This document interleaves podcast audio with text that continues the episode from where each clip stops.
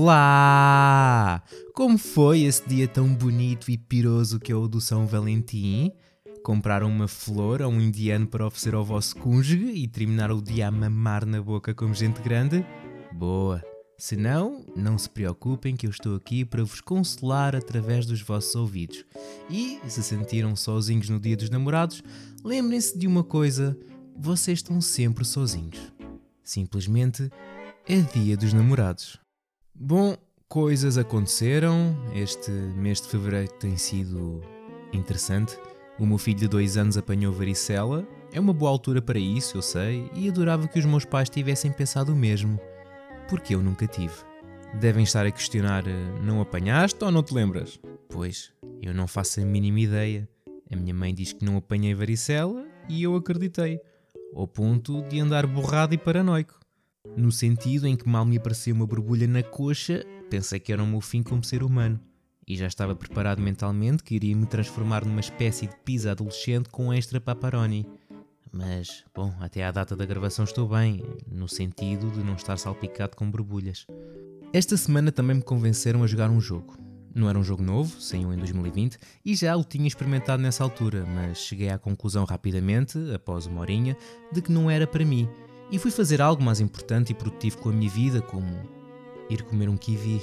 Mas durante uma semana tive os meus cunhados cá em casa e tiveram a mostrar-me como se joga, as coisas que consegues fazer, a tentar-me convencer que o jogo era fixe.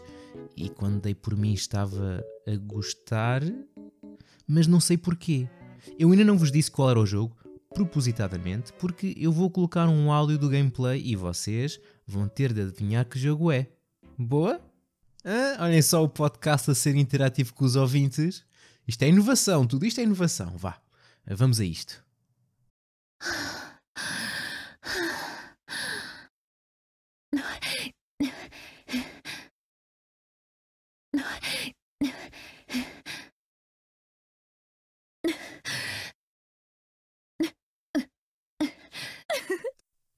é giro, não é? Imaginem esta: o Rui a jogar isto e começa a ouvir a Mónica: Oh, oh Rui Barreira, o que é que estás aí a fazer? Eh, nada, nada, estou, estou só a jogar Genshin Impact. A Lisa está só a escalar uma montanha como o Homem-Aranha.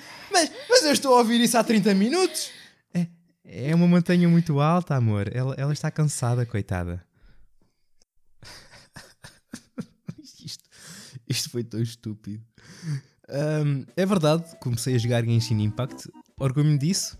Não. Provavelmente contraí varicela no cérebro, mas a realidade é que o Genshin Impact, aquele considerado por muitos como um clone de Breath of the Wild, com mecânicas gacha, é reconhecido como um dos melhores Game as a Service de todos os tempos, mesmo dois ou três anos após o seu lançamento. E continua aqui forte e rijo, o mesmo não podemos dizer do Avengers, já dito aqui que o suporte vai terminar no dia 30 de setembro, mas que ainda vai ser possível jogar se por alguma razão assim quiserem. Já o Knockout City, os servidores vão ser encerrados no dia 9 de junho deste ano. A EA foi quem lançou o jogo em maio de 2021, sob o selo EA Originals, mas Veland Studios assumiu as funções de publicação em junho de 2022. E o jogo mudou para um título totalmente gratuito no dia 1 de junho de 2022 alegam ser compostos por uma equipa demasiado pequena para sustentar o desenvolvimento do live service e que muitos aspectos do jogo precisariam de ser totalmente remodelados para se tornarem sustentáveis a longo termo. Ainda assim, mesmo sendo uma equipa pequena, aguentou-se dois aninhos. Ao contrário do Rumbleverse, foi publicado pela Epic e só se aguentou seis meses. Os seus servidores vão ser encerrados no dia 28, mas nem tudo é mau. Todos os jogadores que compraram itens com o dinheiro real vão ser reembolsados. Nunca joguei, mas até parecia ser um jogo engraçado. Sendo um jogo publicado pela Epic, esperava uma vida maior. Nem que fosse para dar uma oportunidade ao jogo para ter um boost daqui uns mesitos. Mas parece que hoje em dia, se não for um Fortnite, vai diretamente para a sarjeta. Quem desenvolveu o Rumbleverse foi a Iron Galaxy, por isso, Microsoft vê lá se os agarras para fazer um novo Killer Instinct. Por favor. Hã? Aposto que teria mais sucesso do que o Crossfire X. E não seria difícil. Bastava só não ser um balde esterco de um mamífero. Os seus servidores vão ser encerrados no dia 18 de maio. Foi originalmente lançado a 10 de fevereiro de 2022 pelo que este anúncio chega aos jogadores pouco depois do título ter celebrado o seu primeiro aniversário. E não existe melhor forma para celebrar o aniversário de um lançamento de um jogo de merda que não matá-lo. Acho que não sou o único a pensar assim, já que é um dos jogos com pior classificação dos últimos anos e nomeado como um dos piores jogos de 2022. É importante salientar que não é só o multiplayer que vai morrer, mas o single player também. Por isso, se não jogaram, continuem felizes. Mas falando em single players, a EA cancelou o Titanfall Legends, pelo que parece ia ser uma campanha single player dentro do Apex Legends. E amigos, vamos ver o copo meio cheio. Ao menos não foi o Titanfall 3. Por isso ainda existe uma luzinha de esperança. Não existe a esperança para o Apex Legends Mobile, que vai ser completamente descontinuado no dia 1 de maio, ficando completamente inacessível. E honestamente fiquei admirado por este. Pensava mesmo que estava a ser um sucesso para a Electronic Arts. Mas não foi o único jogo mobile cancelado pela mesma. O desenvolvimento do Battlefield Mobile também foi. Teve perto, mas nem chegou a ser lançado. E não sei quanto a vocês, eu nem sequer sabia que isto era uma coisa. O que também é uma coisa, ou era, é o Echo VR, que vai morrer no dia 1 de agosto. Eles dizem que o cancelamento do jogo não foi uma decisão tomada sem pensar, o estúdio uniu-se para se focar a 100% no seu próximo projeto. Quem usou a mesma desculpa foi a Turtle Rock Studios, que parou de trazer conteúdo para o Back 4 Blood. O jogo foi lançado em outubro de 2021 e recebeu três expansões desde então. Acho que podemos dizer que aguentou-se melhor que o Evolve, provavelmente por não estar debaixo da asa da Take-Two. E é assim, nem tudo pode ser o Team Fortress 2, que com 15 anos a Valve vai lançar uma atualização este ano. Com o quê? Não sei. Mas Half-Life 3 que é bom nada. Eh, este mês não trouxe só muitos lançamentos de jogos, como trouxe muitos cancelamentos também. E ainda não terminaram. É Konami anunciou o fim de Crime Site, o multiplayer de dedução social lançado em abril de 2022. Também nunca ouvi falar, mas pela descrição deve de ser o Among Us da Konami. Vai deixar de ser possível jogar a partir do dia 1 de maio, por isso também não interessa. Dragon Quest The Adventure of Die a Heroes Bonds que, que, que, merda de títulos! Um jogo mobile do Dragon Quest vai morrer no dia 26 de Abril. E, e o que mais me bateu, e fiquei mesmo sem palavras, no final de março vão matar Love Live School Idol Festival. Mas depois soube que a sequela está em desenvolvimento e que vai sair em breve, por isso está tudo bem. Mais recentemente, a Square Enix anunciou o encerramento de mais um dos seus jogos mobile, pouco mais de um ano após o seu lançamento, neste caso o Echoes of Mana, que em maio diz adeus aos seus jogadores, se é que existem, provavelmente não, e é por isso que vai morrer. E, e não podemos esquecer do nosso querido Babylon's Fall, que vai ser este mês. Ah, e o The Last of Us Part 1 para o PC, que foi cancelado também. Estou a brincar, foi só adiado para 28 de março. A Naughty Dog diz que quer desfrutar do tempo extra para desenvolver a versão PC com a qualidade que deseja. Para ter todos os frames e resoluções, widescreens e DLSS e, e coisa. Resumidamente, este mês existe muita coisa a nascer, muita coisa a morrer e outras que morreram há muitos anos e renasceram sem ninguém ter pedido. E não, eu não estou a falar do Metroid Prime Remastered.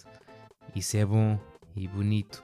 Estou mesmo a falar dos morangos com açúcar, que vão regressar no final deste ano. Não com uma, mas sim com duas temporadas. Pelo que vi, existem muitas pessoas entusiasmadas por isso, ao ponto de dormirem na rua só para terem um lugar no casting dos morangos. Fico contente por elas. Existirem. Faz-me sentir bem comigo mesmo, percebem? Mas continuando no tópico dos cancelamentos e jogos a desaparecer, Games as a Service são difíceis de acertar. Tem de conseguir tirar alguns jogadores dos gigantes como o Fortnite, um pouco do Warzone, do Apex, Destiny, do Genshin, e existem os que se recusam a morrer também, como o Destruction All Stars. Mais de 40 jogos e DLCs vão ser removidos da Xbox 360 Marketplace a partir do dia 7 de fevereiro. É chato Ok, não é assim tão chato. Pronto, não quero saber. É verdade que muitos destes jogos foram relançados ou remasterizados para as consolas da oitava geração, mas existem jogos como Blue Dragon e Lost Odyssey que são exclusivos da 360 e que vamos deixar de poder comprar, a não ser fisicamente no OLX ou, ou nas checks da vida. Para quem os comprou, eles vão permanecer na lista de aquisições para download. Para quem não os comprou, bom, testei no domingo e ainda era possível comprar pelo menos estes dois títulos. E depois existem jogos que não interessam a ninguém, como o Counter-Strike Go e o Mass Effect 2. Sinto que fiz a veia de alguém rebentar com esta última frase. O Wild Hearts, o Monster Hunter da EA, vai sair esta semana, ou vai sair ou já saiu, e o jogo não vai ter microtransações pagas e todo o DLC lançado vai ser gratuito! Yeah! Isto é uma festa! Uh! Ah. Chegamos ao ponto em que as empresas, como a EA, e especialmente a EA, têm de fazer este tipo de comunicado antes do lançamento de um jogo para ver se vende, não é? Porque não ter microtransações já é considerado um selling point como o DLC gratuito. Mas acontece.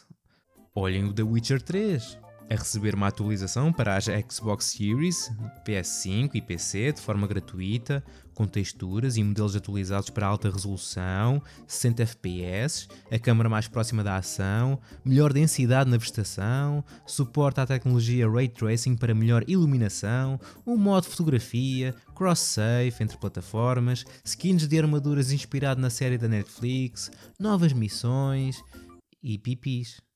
E não falo no famoso petisco de ensopado pipis, que juntamente com moelas é de chuchar os dedos e de finalizar com o pãozinho no molho delicioso. Falo mesmo de vagina. Esta versão Next Gen apresenta vários modos com origem na comunidade, para além de inúmeras melhorias criadas e implementadas pelo estúdio a nível interno. E estas vaginas em questão são o resultado não intencional presente na versão de lançamento. Foi um acidente e a CD Projekt Red está a trabalhar numa solução sendo ela a remoção destas ditas vaginas, que são muito realistas, com todos aqueles lábios e pelos públicos presentes nos monstros femininos. Que por alguma razão, aqui neste contexto, neste mundo de fantasia e magia, é um problema. Já no Cyberpunk, não. No início do jogo tens logo ali pau, vagina à disposição na criação da personagem. Ali, sem medos, para não falar na variedade de pênis que existem também.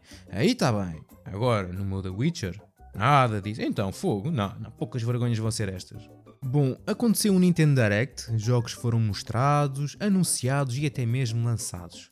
Reforçaram o Pikmin 4, Bayonetta Origins, Kirby Return to Dreamland Deluxe e mostraram o Link a andar de carro, a la Banjo-Kazooie Nuts and Bolts no Tears of the Kingdom. Se calhar é por isso que o jogo vai custar 70 euros. Se não, qual é a razão?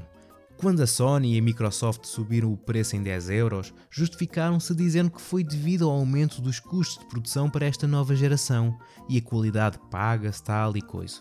Mas a Switch é uma consola que saiu em 2017, por isso essa justificação não faz sentido. No entanto, as minhas expectativas agora para o Tears of the Kingdom estão mais altas, porque quero ver a justificação deste aumento com os meus próprios olhos. É bom que seja melhor que o Breath of the Wild e ganhar todos os prémios de jogo do ano.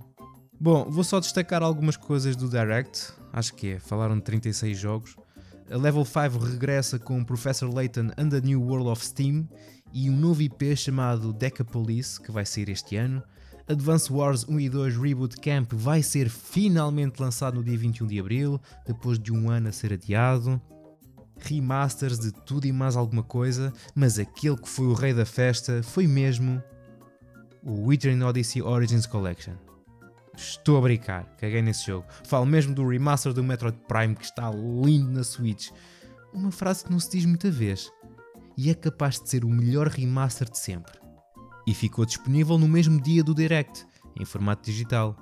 E o cartucho vai ser lançado no dia 22 de Fevereiro. Por isso escolhi andar-me a coçar durante 3 semanas, enquanto vens de longe toda a gente a jogar. Já agora, o jogo custa 40 euros enquanto que o remaster do Skyward Sword custou 60, e é o que é. Acho que trocaram aqui os preços. O Tears of the Kingdom vai ser 70 euros, mas atenção, não vai ser uma norma. A Nintendo diz que depende muito de jogo a jogo. Quanto é que apostam que o Metroid Prime 4 também vai sofrer um aumento? depois. Uh, depois falamos.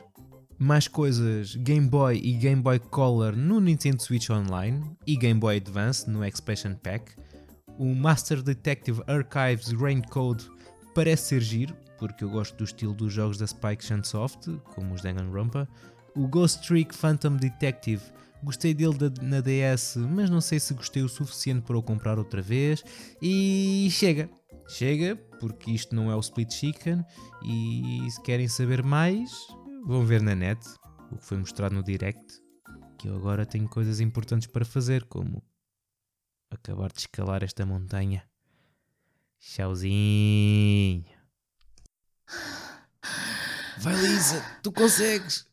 Força nessas palmas das mãos.